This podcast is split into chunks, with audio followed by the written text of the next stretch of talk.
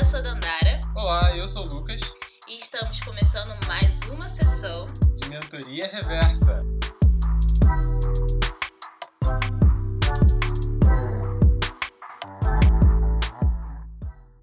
Olá, pessoal. Estamos aqui em mais uma semana, nesse nosso episódio 33, onde a gente vai falar sobre o conflito entre multitarefa e FOMO, que é o Fear of Missing Out.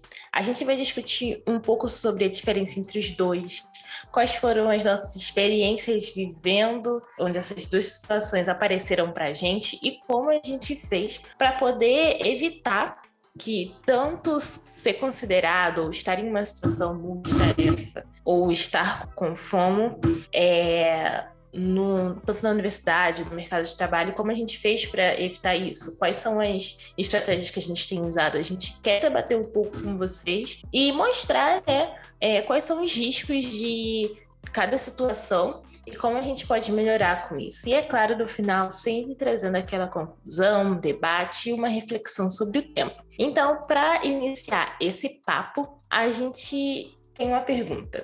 Por que queremos ser multitarefas e por que isso seria um problema? Lucas, começando com você. Olá, pessoal. Então, falando um pouco sobre essa situação, né, do que, que seria, por que, que a gente quer ser multitarefas e o que, que isso implica, eu sempre gosto de analisar para a gente entender nesse fato, acho que a palavra muito explicativa nesse sentido, a gente imaginar que é uma pessoa que consegue executar várias coisas ao mesmo tempo consegue ser essa novo povo, como a gente já falando várias vezes desde o nosso episódio pré-requisito do trabalho, que a gente super recomendo que vocês ouçam. Falando necessariamente o porquê de querer ser isso, eu acho que é uma tendência. Tem, tem esse lado da gente se imaginar, principalmente com tecnologia, de achar que a vida agora está mais fácil, as coisas são mais acessíveis, a gente já utiliza menos tempo para poder executar as coisas que a gente fazia no passado, então dá a sensação de que agora a gente pode fazer muito mais e pode fazer tudo ao mesmo tempo, como se não tivesse amanhã, assim, de uma, forma totalmente desempregada. Porque é o que a gente vai analisar, principalmente por conta de algumas pesquisas que a gente trouxe aqui. Eu acho que a primeira delas para comentar, que é um estudo muito interessante do Carl Reader, que é um empresário norte-americano, na empresa dele na GNT, ele teve esse primeiro estudo de avaliar por que, determinados funcionários executavam tarefas com muito mais demora que outros.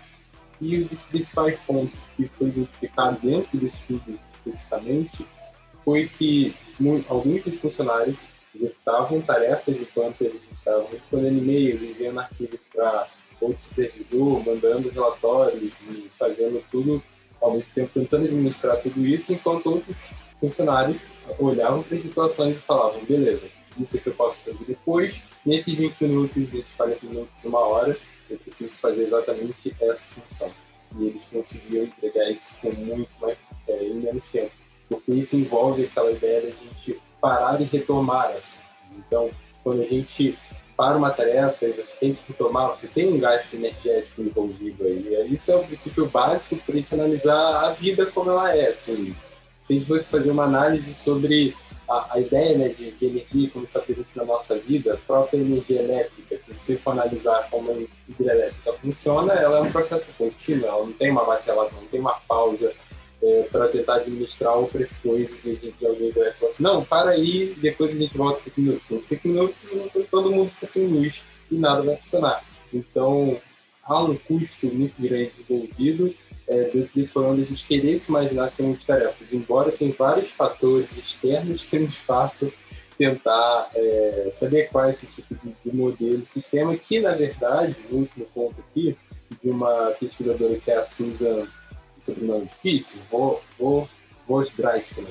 então a PhD de Harvard, e ela fala que na verdade esse termo nem deveria ser dito, porque ele não existe. A gente não tem, como humanos, ainda somos apenas humanos, gente, embora isso está se encaminhando aí para alguns deixarem de ser, é que a gente não consegue executar essas tarefas ao mesmo tempo. A gente, na verdade, é simplesmente um alternador de tarefas. Né? A gente não é multitarefas. É simplesmente uma grande ilusão.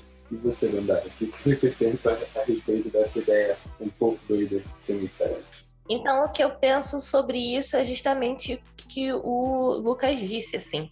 Não existe esse rolê de ser multitarefa porque o nosso cérebro não é capaz de fazer isso. Se você pensa que você é multitarefa, na verdade, o que está acontecendo com você é que no meio desse monte de coisa que você está fazendo ao mesmo tempo, você não está fazendo nada certo, você não está prestando atenção no que você está fazendo, você não está fazendo de forma efetiva. Então, por que a gente faz isso? Se já existe tanta gente falando que isso não dá certo, e porque a gente sabe que no final, se você está assistindo uma aula e ao mesmo tempo está mandando um e-mail e ao mesmo tempo está ouvindo uma notícia, o que vai acontecer é que você vai mandar um e-mail com algum erro mínimo de grafia ou vai mandar sem muita atenção, você perdeu aquele ponto da aula que, sendo importante ou não, você perdeu, e que a notícia que você ouviu, você ouviu ela, ela meio que pela metade, por alto, sabe? Por que a gente continua fazendo isso? Porque a gente tem essa ideia de que ser mãos de polvo, traz a noção de que a gente é uma pessoa capaz de lidar com diversas coisas ao mesmo tempo e que isso, na verdade, é uma grande vantagem, porque a gente está acima de outras pessoas que não conseguem fazer isso. Que a gente é forte, que a gente tem uma, uma capacidade de lidar com diferentes situações, de que a gente está sempre pronto para fazer tudo e entregar tudo e ser uma pessoa que está ali para resolver qualquer tipo de problema e fazer qualquer tarefa, não importa a quantidade que seja entregue até nós. Sabe aquele rolê muito de time money? Então, quanto mais que você conseguir fazer ao mesmo tempo, melhor. Mas o que realmente importa? A qualidade ou a quantidade? E, e eu acho que o, a grande problemática disso são os efeitos, né? Quando a gente quer falar dos problemas. Porque não é só essa questão de que muito provavelmente a gente vai fazer as coisas pela metade, mas que a gente vai estar mais exposto aos erros. E existe uma possibilidade grande da gente se frustrar também com aquilo que a gente está fazendo. Então, a partir do momento que você está fazendo um monte de coisas ao mesmo tempo, é, existe uma possibilidade de, ao final de tudo, você verificar que, cara, se eu tivesse mais concentrado só naquilo, eu ia levar menos tempo e ia entregar um trabalho de maior qualidade. Sem contar esse rolê todo de se sentir sobrecarregado. Enfim, os efeitos, no geral, não são bons. E outra coisa importante também é que ser multitarefa não é só, sei lá, um dia ou uma semana em que você está com muitas tarefas ao mesmo tempo, mas também pode se tornar uma prática de vida que já aconteceu comigo diversas vezes. No sentido de, tipo, você sempre querer organizar sua vida para isso.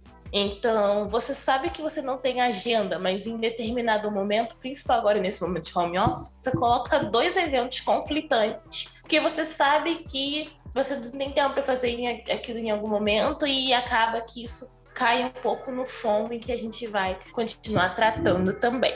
Bom, agora é para a gente dar uma pequena pausa e entrar nesse nosso momento meio intervalo comercial, mas não comercial, a gente vai ter o nosso incrível papo com recrutadora com Patrícia Santos. Então fique aí, que dá pouquinho a gente volta. É isso aí, pessoal. Não saiam daí.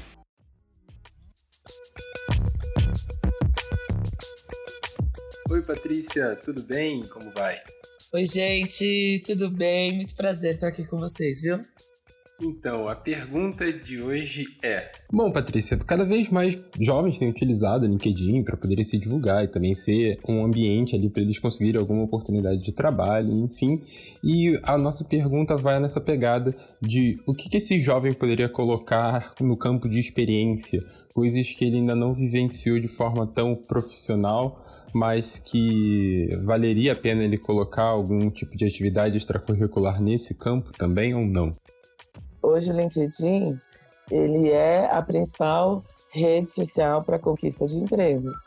Ele é focado no que a gente chamava de empregabilidade, que era a capacidade que as pessoas têm de conseguir emprego, para o que hoje a gente chama de trabalhabilidade, a capacidade que nós temos de conseguir um trabalho, seja qual for. PJ, CLT, estágio, né? Emprego às vezes restringe muito o que você faz. E hoje a gente tem vários tipos de trabalhos. Por isso, sim, todas as vivências que você tem, elas são importantes.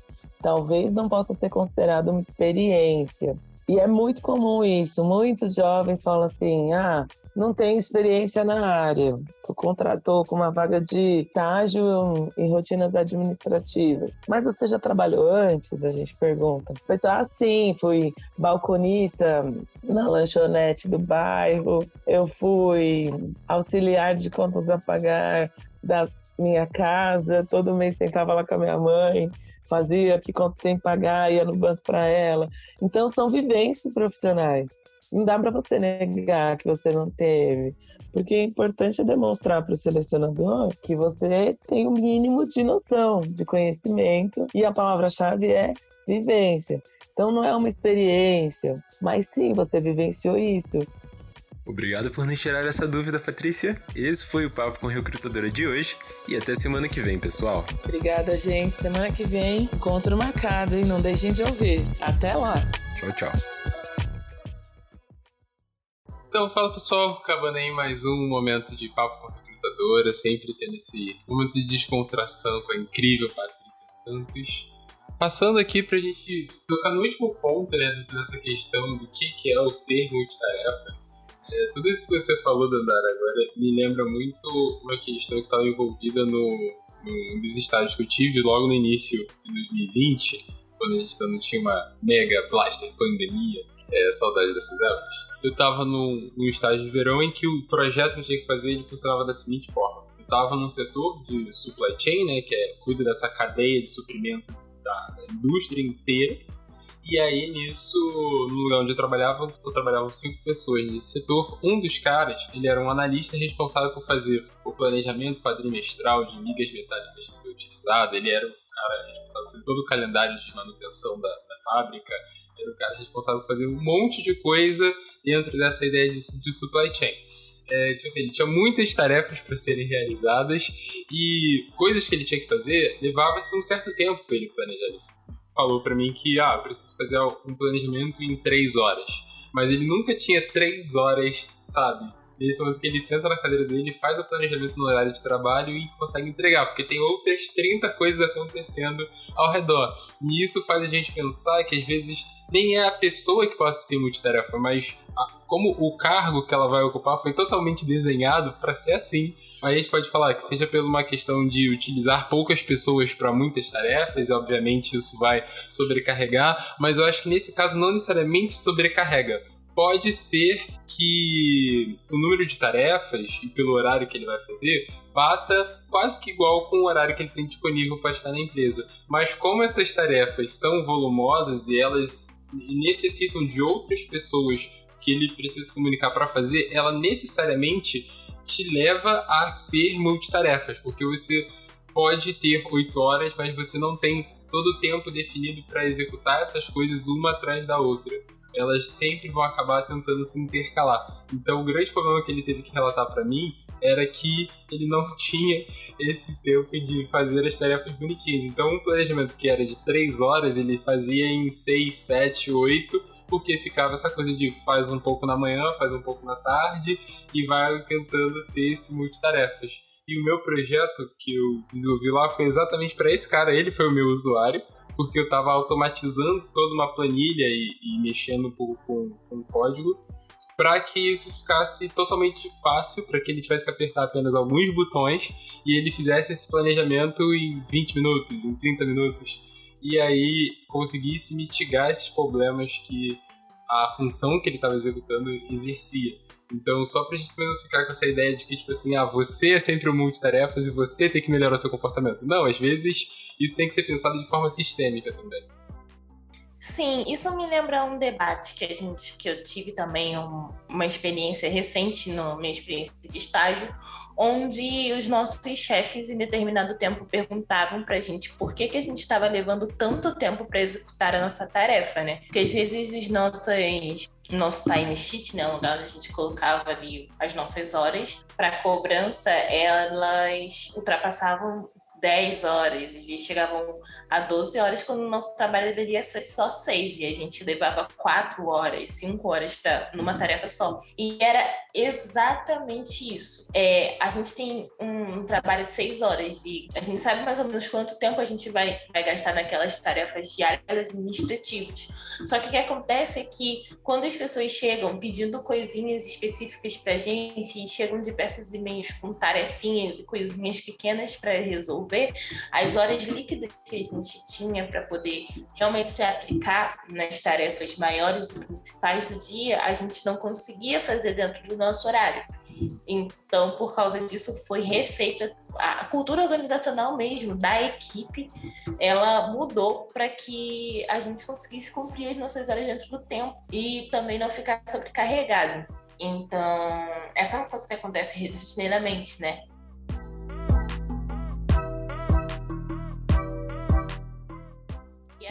Passando o nosso segundo ponto, é, vamos discutir um pouquinho agora sobre o que é o FOMO e qual é o impacto dele nas nossas vidas. Eu acho que eu tenho ainda uma relação bem, bem próxima com o FOMO, que é esse medo de estar tá perdendo as coisas, misturado um pouquinho com tarefas também. Mas antes de entrar mais a fundo sobre as minhas é, experiências no trabalho, eu quero que você também, Lucas, conte um pouquinho sobre as suas.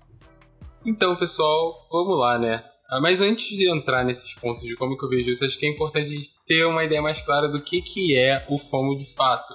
FOMO que foi um, um nome que surgiu muito dentro do ambiente acadêmico, então acho importante falar um pouco de como que ele foi pensado e de como que isso foi articulado inicialmente. E tudo começou muito por grande contribuição do pesquisador Andy Pisbilski.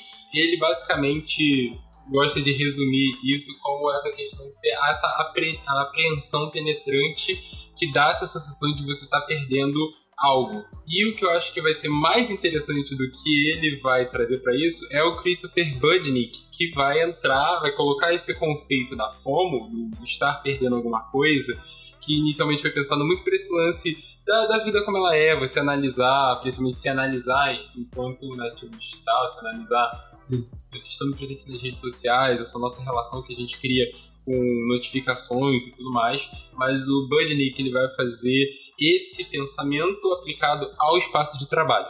Então ele vai identificar como que a forma se comporta de forma diferente quando a gente coloca ela no ambiente de trabalho e ele vai até melhorar a definição do Andrew colocando que essa passa a ser uma apreensão penetrante do que um funcionário sente por estar perdendo oportunidades valiosas na sua carreira quando estiver fora ou desconectado do trabalho em si com relação aos outros funcionários do, do próprio meio. Então, esse ponto é importante de destacar, né? A forma ela está sempre relacionada a você, mas também à sua análise com os outros, porque você se sente perdendo alguma coisa que outras pessoas possam estar ganhando. Então sempre tem essa relação de ganha e, e perda. É, já é uma situação assim bem difícil, porque é, é você envolve às vezes um pouco dessa questão de comparação, envolve um pouco dessa questão que eles até expõem em muitas das pesquisas que eles executam de perguntar coisas como, por exemplo, você sente medo que outras pessoas possam estar tendo experiências mais recompensadoras que você? Pessoas possam estar sendo mais promovidas, mais premiadas, mais consideradas mais reconhecidas? Sente medo que seus amigos possam estar se divertindo sem você? Então vai naquela relação que a gente queria também, de você verificar os stories das pessoas que estão mais felizes, estão viajando, estão comemorando e tudo mais, embora que ninguém esteja se aglomerando porque estamos em pandemia, por favor. Mas, voltando aqui, esse ponto do Budnick é extremamente interessante porque ele depois vai até dividir isso em três tipos. Ele vai identificar que a FOMO, dentro do espaço de trabalho, ela pode se comportar de três formas em três frentes. Uma delas é, é a exclusão das relações, porque a FOMO, ela cresce muito dentro das pessoas quando a gente associa ela a esse sentimento de exclusão, porque basicamente parte de, uma, de um sentimento de você se sentir incluído, por isso você não quer perder aquilo. Então você está sempre atrás de alguma coisa que possa parecer estar faltando. Então o primeiro ponto que ele vai trazer é essa questão da exclusão da relação. que está muito relacionada com a questão do networking, que está muito relacionada a você sentir que você não está presente nos espaços que poderiam dar acesso a tal pessoa, a pessoa X, ao fulano e etc. E você se sente perdendo isso. O segundo ponto é a exclusão das informações, de você achar que você não tem as informações necessárias para que você consiga executar de uma forma muito melhor o seu trabalho, consiga ter ótimos resultados e com isso você consiga ser mais bem visto e, e consiga ser mais articulado dentro da sua própria empresa, do seu meio de trabalho, na sua equipe. E o terceiro ponto, que é aí um dos mais curiosos que ele vai colocar, e que esse de fato ele diferencia que não está posto para todas as, as funções, que é a exclusão por work output. O que, que seria esse work output? Seria como se fosse o resultado que você conseguiu produzir em determinado processo da empresa e com isso o processo foi melhorado, ele foi melhor é, feito e elaborado a partir de alguma contribuição que você deu, né? Esse output, algum resultado que foi gerado a partir de alguma ação sua. Então, entra também um pouco nessa visão do funcionário, do empregado, que ele pode não estar sentindo de fato útil, de fato um verdadeiro contribuinte para o meio, para o coletivo da empresa, por conta de sentir um pouco dessa exclusão, que só vai aumentar quando ele perceber que os outros estão conseguindo é, executar esses outputs e ele não. Então acho que esse é o ponto principal assim para quando eu parei para pesquisar e entender como que essa forma pode ser trabalhada em diferentes ambientes, sabe? E isso relacionou nossa, tanto comigo que eu ainda tô aqui numa reflexão interna que vamos levar algumas semanas aí para depois a gente falar um pouco mais sobre essa questão de como que eu de fato presencio ela hoje, porque vai dessas formas como ele realmente colocou. Os tipos que ele colocou, eu vou pegando todos os sentimentos e, as memórias, eu vou encaixando nesses três quadrinhos, assim, ah, isso aqui vai na relação, isso aqui vai no output, isso aqui vai na informação. Porque, assim, deu toda uma estratificação assim, graficamente na minha cabeça, em tabelinhas e coisas assim, depois que eu tive acesso a essas informações do Budnik principalmente. Assim, foi até um tanto revelador. Mas e você, Dandara, como que você se sente com essa situação toda? É, é bastante didática essa diferenciação, porque a gente vai, a gente começa a realmente assim, se colocar no nosso passado para entender que a gente realmente estava com fome. Então, muito comum, né? No, no, fim de semana a gente dá olhada naquelas notificações para ver se chegou algum e-mail querer responder o chefe que não é no nosso trabalho, mesmo não precisando, porque a gente tem medo de que se ele não procurar a gente, ele vai procurar outra pessoa e a gente pareça incompetente porque a gente não foi eficiente, quando na verdade a gente não precisava estar fazendo nada. Então, assim, é isso, assim. E aí a gente vê que, na verdade, a gente está passando por uma, uma fuma, assim, meio que constante, né? Porque é o tempo todo, assim. Eu não sei vocês, mas eu me sinto assim o tempo todo em diversas situações então é uma coisa que para a minha vida 24 horas e eu tenho que saber ir controlando, o que para mim é bem difícil. E aí eu queria até falar com vocês sobre uma experiência acadêmica que eu tive, que foi a mais marcante. Eu participei de um programa de aperfeiçoamento para o mercado de trabalho, onde os maiores escritórios do Brasil, eles que também foram preparados para iniciarem as atividades relacionadas a diversidade e inclusão racial. Então, por um lado, é esse grande grupo de grandes escritórios do Brasil, de diversas áreas, chamado César, e por outro lado, era a gente sendo preparado para entrar dentro de, do mercado de trabalho, e aí preparado tanto na questão técnica, não, claro que não específica, né, mas o inglês, a questão do português, sendo preparado também para as relações de trabalho, né, porque a gente sabe que é, as relações de trabalho elas são elas vão muito além do que, do, do que um simples momento de entrevista, mas como lidar, né, profissionalmente nesses lugares e manter o nosso emprego e passar bem naquela experiência para poder ter um desenvolvimento e tal. Então a gente teve todo tipo de preparação racial também, com estudos sobre racialidade, para a gente entender o nosso lugar nesses espaços. O nome desse programa é Inclui Direito. É um programa muito importante que tem causado bastante impacto na vida de vários jovens negros, estudantes de direito, né? Que almejam, almejam um espaço dentro do mercado privado, mas a gente sabe das dificuldades que a gente comentou diversas vezes durante esse podcast, mas principalmente lá no nosso episódio sobre barreiras na conquista de estágio. Então já vão lá ouvir também para fazer esse link. Enfim, eu participei desse programa já estando num escritório que é o escritório que eu estagio atualmente. Então, só para situar vocês, eu era um grande escritório e eu saí desse grande escritório da área de propriedade intelectual para entrar num outro grande escritório super especializado. E os escritórios que participavam desse programa, eles eram um escritório full service, ou seja, eles tinham todos os tipos de área, IPI e outros é, escritórios que também eram de IPI. Só que não era tão especializado quanto o meu na área que eu queria. Mas eu tava numa situação de que, eu, que realmente foi ficar com esse medo de perder a oportunidade. No sentido de tipo, cara, tem milhares de escritórios aqui, todos gostaram muito de mim, todos me querem muito. E apesar de saber que eu gosto muito do lugar onde eu tô e que o lugar onde eu tô é o melhor que eu tenho para ficar, por conta de, do que eu almejo enquanto carreira, eu sentia uma vontade constante de saber o que os, os outros escritórios sabiam de mim, queriam feedback sobre seletivos que eu participasse, eu sentia essa vontade constante de entrar, na verdade, ser contratada por algum outro escritório. Parece maluquice, e é, assim, realmente, porque não parece, foi, porque eu, eu já estava naquele lugar. E eu, com, eu consultei três dos meus mentores, quer dizer, todos os meus mentores. Um deles disse que não importava se eu quisesse sair onde eu estava para buscar um lugar melhor, mas que eu tinha que saber o que eu queria. E eu sempre soube o que eu queria. Eu quero a propriedade intelectual. E eu tava no lugar certo. Mas eu tava o tempo todo com essa voz na minha cabeça dizendo que se eu fosse para um escritório que está aplicando diversidade e inclusão, eu poderia ter maior chance de me desenvolver vulgo ser efetivado. Quando na verdade eu já estou num lugar que já me incluiu, estou desempenhando um bom trabalho. Então por que mudar por uma expectativa de ser efetivada simplesmente com base numa, num pilar de diversidade e inclusão que a gente já comentou aqui várias vezes que não é um pilar tão rígido e tão sustentável como parece?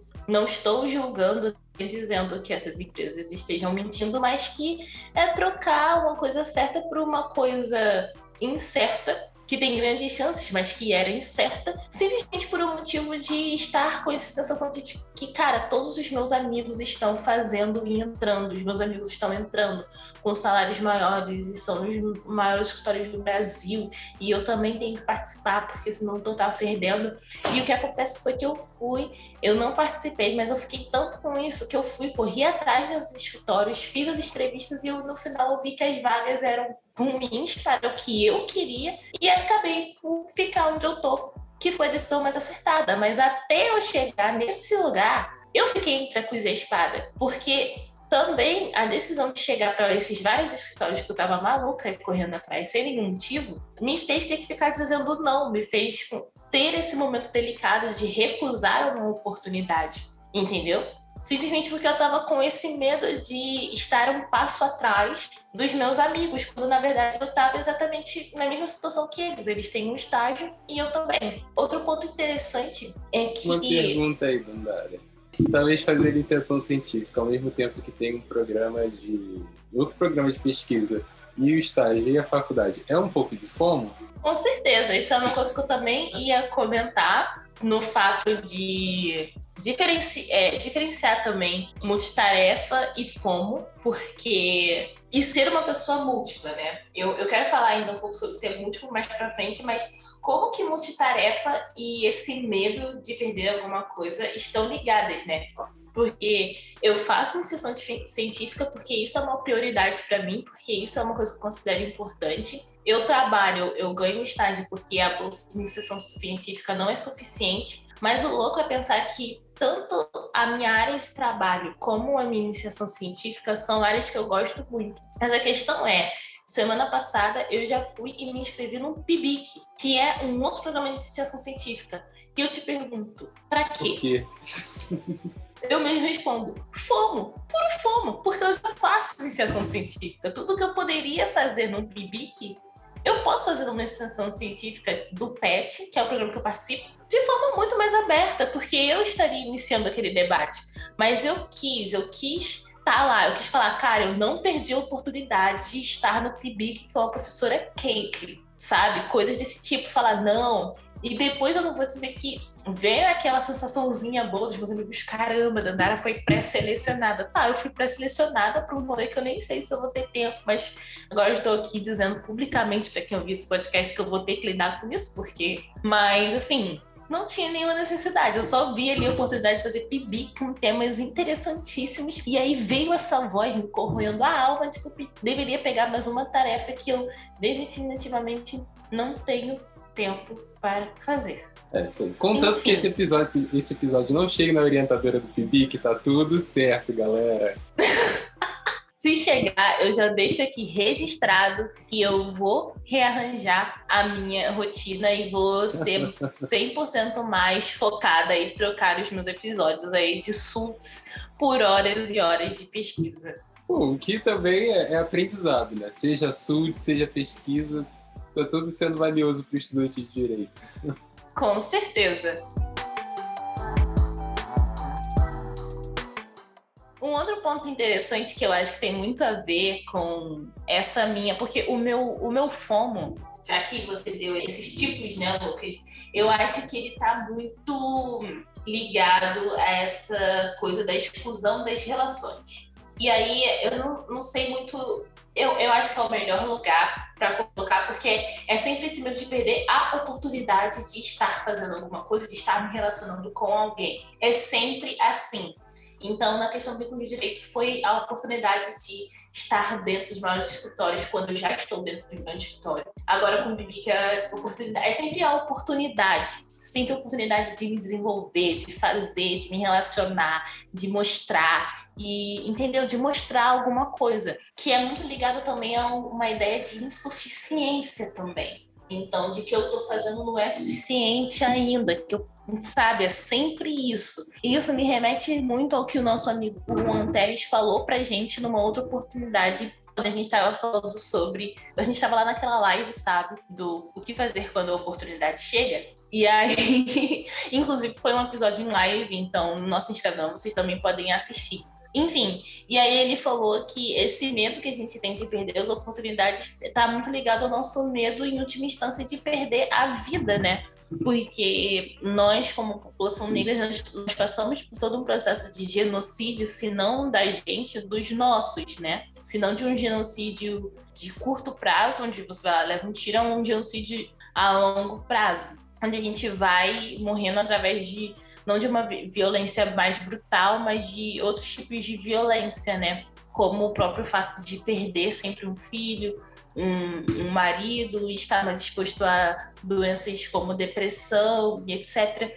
Também esse, esse é o ponto desse medo de estar excluído ser excluído da vida e também porque a gente é sempre excluído das, das relações, a gente é sempre excluído dos espaços. Então, quando aparece um espaço, seja ele qual for, queremos estar lá. E essa é a minha situação querer ocupar todos os espaços possíveis em que eu acho que eu possa ter um mínimo sucesso, mas também o fato de me sentir insuficiente com o que eu já tenho. Então, eu já estou num escritório massa, fazendo uma coisa que eu super gosto, numa equipe que eu considero bem ok, já estou fazendo pesquisa num lugar legal, mas frequentemente, se eu não digo assim, constantemente, eu sinto que falta sabe? Sempre falta algo, eu sempre preciso mostrar mais, ser mais, estar mais dentro. E eu tenho muito medo de perder qualquer oportunidade, não importa qual ela seja. E isso é um grande problema. Assim, eu me vejo um pouco nas coisas que você falou, quando eu paro para analisar o meu processo de adentrar o mundo da, da programação e desenvolver minhas primeiras habilidades como desenvolvedor de software, né? Para quem já está acompanhando os outros episódios desse podcast aqui, sabe que eu sou técnico em química, sou estudante de, de engenharia química e até então não estava tendo muito contato com a parte da informática, por mais que eu esteja aí dentro desse guarda-chuva da engenharia mas a engenharia química ela está muito mais voltada a processos, a indústria, a mecânica e não necessariamente a programação. Então foi uma coisa que eu vi a necessidade e, e senti que eu estava precisando disso. Mas aí, por mais que possa ser um pouco de fomo, também tinha um pouco de da, da minha noção de que eu estava percebendo que algumas coisas estavam mudando, ah, olhando pro, pro, pro, meio que a gente vive, né? você tá percebendo que algumas coisas estão mudando, a tecnologia tá num outro patamar, E, e, a, e aos poucos você está vendo aqui e ali alguns requisitos mudando para determinadas vagas, para certos empregos. E aí eu falei, talvez seja um movimento interessante possuir esse tipo de habilidade. E aí eu basicamente de 2018 para cá mudei muito das oportunidades que eu buscava, colocando também todo esse leque dentro da área da programação. Mas o que eu acho que é, linkou muito essa questão que a gente falou no início do ser multitarefas, porque eu trouxe muito isso dessa vida de, de ter feito escola técnica e quem fez escola técnica aqui sabe, gente, é o tanto de coisa que você se vira, você está fazendo ensino médio regular, mas você junta com coisa do técnico, e aí são trabalhos e relatórios para entregar, e aí você está fazendo estágio depois, ao mesmo tempo é, eu era envolvido com pesquisa, então tudo isso que a, que a Dandara relatou, eu tinha vivenciado isso no, no, na época do ensino médio também. Então eu já fui, desde os meus 16, 17 anos, aos poucos sendo treinado para ser esse tipo de pessoa. E chega na parte da programação, embora tenha esse tipo de pessoa multitarefa, mas as pessoas com quem eu passei a conviver eram as pessoas não multitarefa, eram as pessoas que basicamente conseguiam colocar todas as atividades a serem feitas e desempenhar elas no, no tempo que era definido. O que elas conseguiam definir na cabeça dela, o quanto seria necessário para cada coisa durar. Foi nesse momento que eu estava trabalhando e tudo que acontecia, alguém conversando ali, um e-mail que apareceu, ah, alguma coisa que foi falada, eu parava porque eu tava fazendo para prestar atenção, para poder dar atenção a alguma outra coisa, e aí nisso fazia um pouco de código e tentava estudar para alguma matéria que eu ia ter uma hora e meia depois do, do que eu estava fazendo ali no, no estágio é, como, de, como desenvolvedor. E aí chegou uma amiga é, que a gente já falou dela aqui, a Nina da Hora, e aí ela chegou para mim e falou assim, cara, acho que você se perde, assim, muito com muita coisa. Porque, assim, um, ponto, abrindo um parênteses aqui, Ana da hora, ela trabalha de um jeito muito peculiar, e quando ela senta pra trabalhar, ela cria uma redoma ao redor dela, que você fala o nome dela, ela nem te escuta. Então, assim, ela só está focada naquilo ali. E é um negócio que pode começar em 3 segundos. Você terminou de falar com ela que deu um oi, dois segundos depois ela já entrou num mundo só dela e tá ela e o computador ali e eu não conseguia ser esse tipo de pessoa.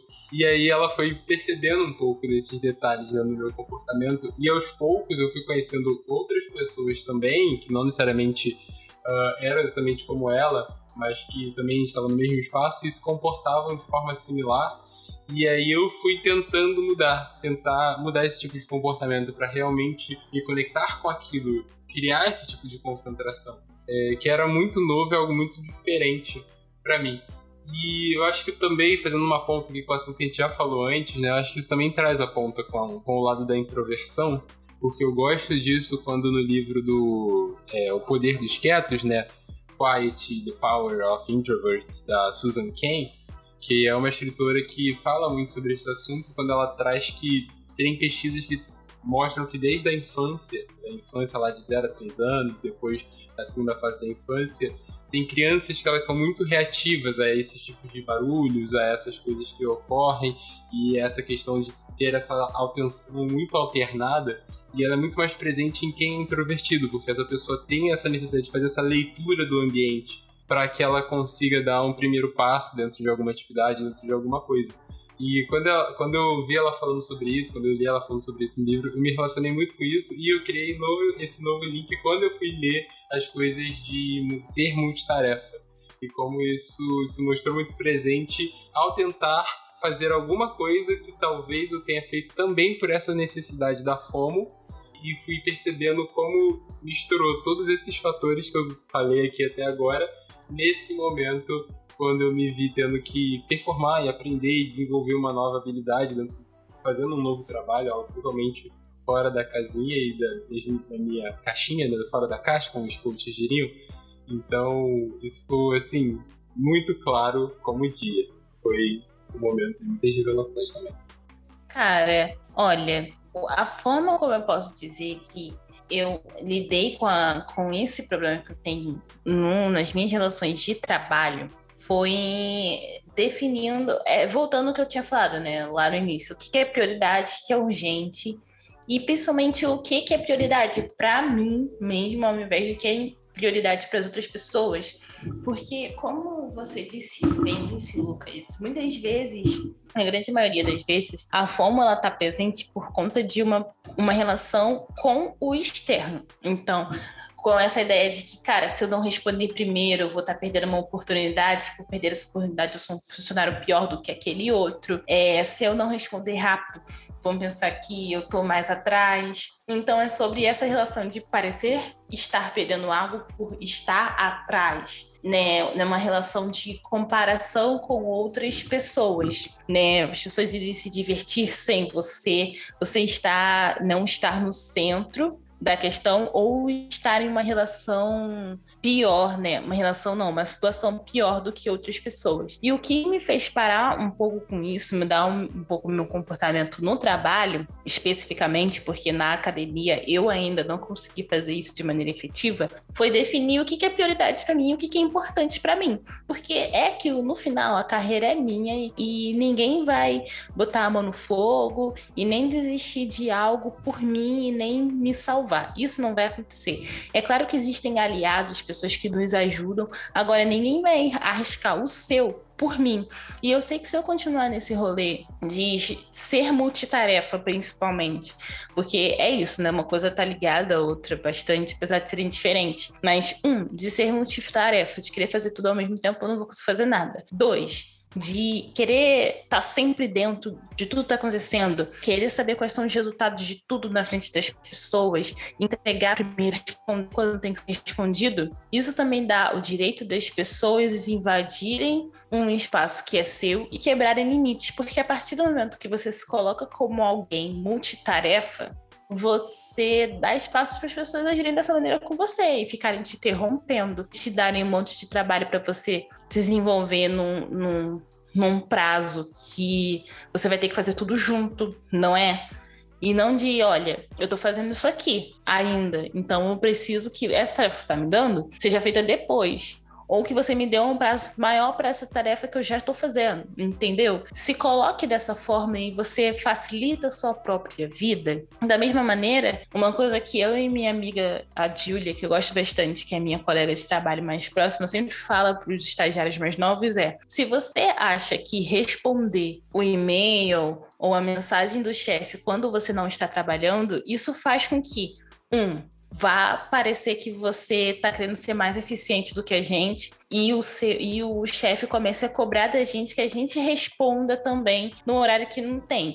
Dois, isso vai fazer com que o, o chefe comece de novo a te cobrar coisas que não tá no seu momento. Então a gente precisa também impor limites com relação a essa questão do acesso à informação e fazer tudo ao mesmo tempo. Não é assim. A gente mesmo que tem que definir quais são as nossas prioridades, quais são as informações que vão acrescentar na nossa vida, para a gente não ficar correndo atrás e querendo saber de tudo quanto está acontecendo, quando aquela informação pode simplesmente não vir a nosso conhecimento, porque não vai fazer diferença, não vai acrescentar em nada na nossa vida, sabe? O que, que vai fazer diferença o que, que a Xuxa fez depois de ser detonada na internet? Nada, entendeu? O que, que vai fazer diferença um feedback ruim que o seu chefe deu sobre um trabalho do seu colega, que você participou eventualmente, mas que a responsabilidade era dele. Não vai fazer tanta diferença assim. Agora, o que, que faz diferença? Um feedback sobre um trabalho seu. O que, que faz diferença? Você estar em uma reunião de trabalho que você deveria estar. Agora, se não é uma reunião de trabalho que você não deveria estar, se é uma festinha que as pessoas têm direito de participarem sem você, isso vai dizer sobre muita coisa do que realmente importa para você. Então, defina você quais são as suas, suas prioridades, o que, que é urgente, ao invés de ficar nesse rolê todo de comparação, porque eu entendo que o FOMO ele vem muito disso, sabe? Então é isso que eu tenho feito, assim, impondo limites a partir do que eu entendo que o que é prioridade e o que eu preciso ter acesso. Pelo menos nas minhas relações profissionais isso tem funcionado bastante. No que tange a academia, ainda está sendo bem difícil. Nossa, velho, o que você falou agora, assim, incrível. E eu só adicionaria uma coisa, né? Além da gente pensar a, o FOM a partir dessas desses pontos que você trouxe, dos exemplos, também essa ideia da gente ter opinião sobre tudo, também é, é muito do FOMO. Essa ideia que a gente até falou na nossa entrevista com a senhorita Bira, que a gente indica que vocês assistam, sobre essa questão do tipo, ah, você viu que tal pessoa foi cancelada? O que você acha sobre isso? E você pode só responder, cara, não acho nada, nem sei. Mas aí algo te coloca numa situação que você faz uma pesquisa rápida de 5 minutos e daqui a pouco você vê um outro assunto, que você vê um outro assunto, você passou 3 horas numa rede social que você não planejava para saber de toda uma cadeia de assuntos que nem eram importantes. Então, é. E aí, eu, antes da gente encerrar aqui, eu só queria fazer um adendo de uma coisa, né? Uma frase que é muito comum de se ter hoje em dia, que é: ah, você é workaholic ou viciado em trabalho, ou na verdade você só é desorganizado. Que é uma coisa que o pessoal coloca muito nessa ideia do você na verdade não é um viciado em trabalho, você só não sabe se organizar com o trabalho que você tem. Mas aí eu colocaria agora essa terceira opção. Você é workaholic, viciado em trabalho, ou você é desorganizado, ou você só está com fome e não percebeu ainda. Então, acho que talvez a gente tenha que pensar também nessa possibilidade de serem pessoas que de fato elas não sabem como parar por sentirem que elas estão fora de alguma coisa e ela não consegue desligar do trabalho. Então, a gente, eu vou fazer aqui o palíndromo, né? É a gente terminar como iniciou. Como disse Budnick, é uma apreensão penetrante de um funcionário que pode estar perdendo uma oportunidade valiosa quando ele está fora ou desconectado do trabalho. Então, como é que você não sente isso? Não se desconectando do trabalho. E aí começa o vício. É isso.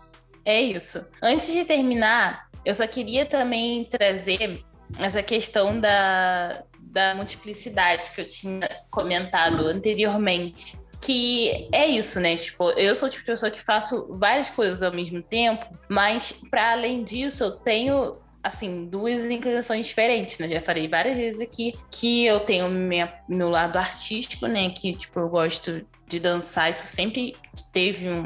Eu sempre almejei que isso fosse profissional, fosse levado para um nível profissional. E a carreira no direito. Mas aí é que tá. O FOMO e ser multitarefa não está ligado a você querer exercer duas carreiras ao mesmo tempo, ou ter duas inclinações de vida ao mesmo tempo, mas sim dentro desses nesses dois, você não saber dividir a sua vida ou se organizar para encaixar esses dois interesses que você tem. Então, é de novo, saber elencar as suas prioridades e o que realmente importa, assim.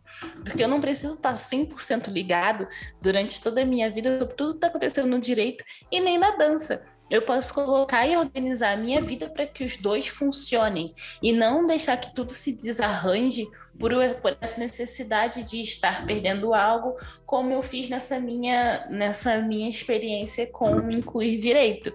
Até porque se eu fosse atrás de se fosse possível, algum outro estágio ou uma terceira pesquisa, não teria tempo, por exemplo, de fazer as minhas aulas de dança. Então, isso é um, uma dica também, porque eu conheço bastante gente, assim, que tem esse rolê de uma carreira dupla, ou de fazer, né, ter duas inclinações, por exemplo, uma pessoa que gosta muito de música e, enfim, não veja isso como algo, como fomo, como ser multitarefa. Entenda que é super possível, sim, você seguir dois caminhos ao mesmo tempo, mas faça isso de maneira organizada, que você se sinta bem e não simplesmente por uma pressão ou por um medo de estar um passo atrás ou de perder uma oportunidade. Faça isso porque você entende que é importante para sua vida. E aí é isso. Então, pessoal, foi muito bom dividir esse tempinho aqui com vocês, discutindo sobre um tema que a gente considera extremamente importante e que precisa de fato ser mais debatido.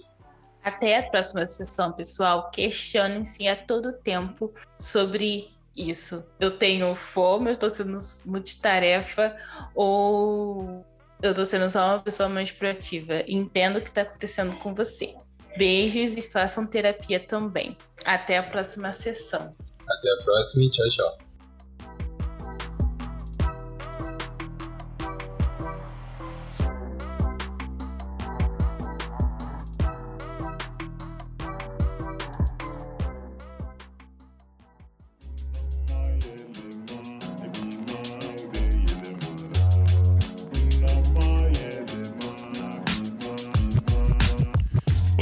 Podcast editado por Voz Ativa Produções.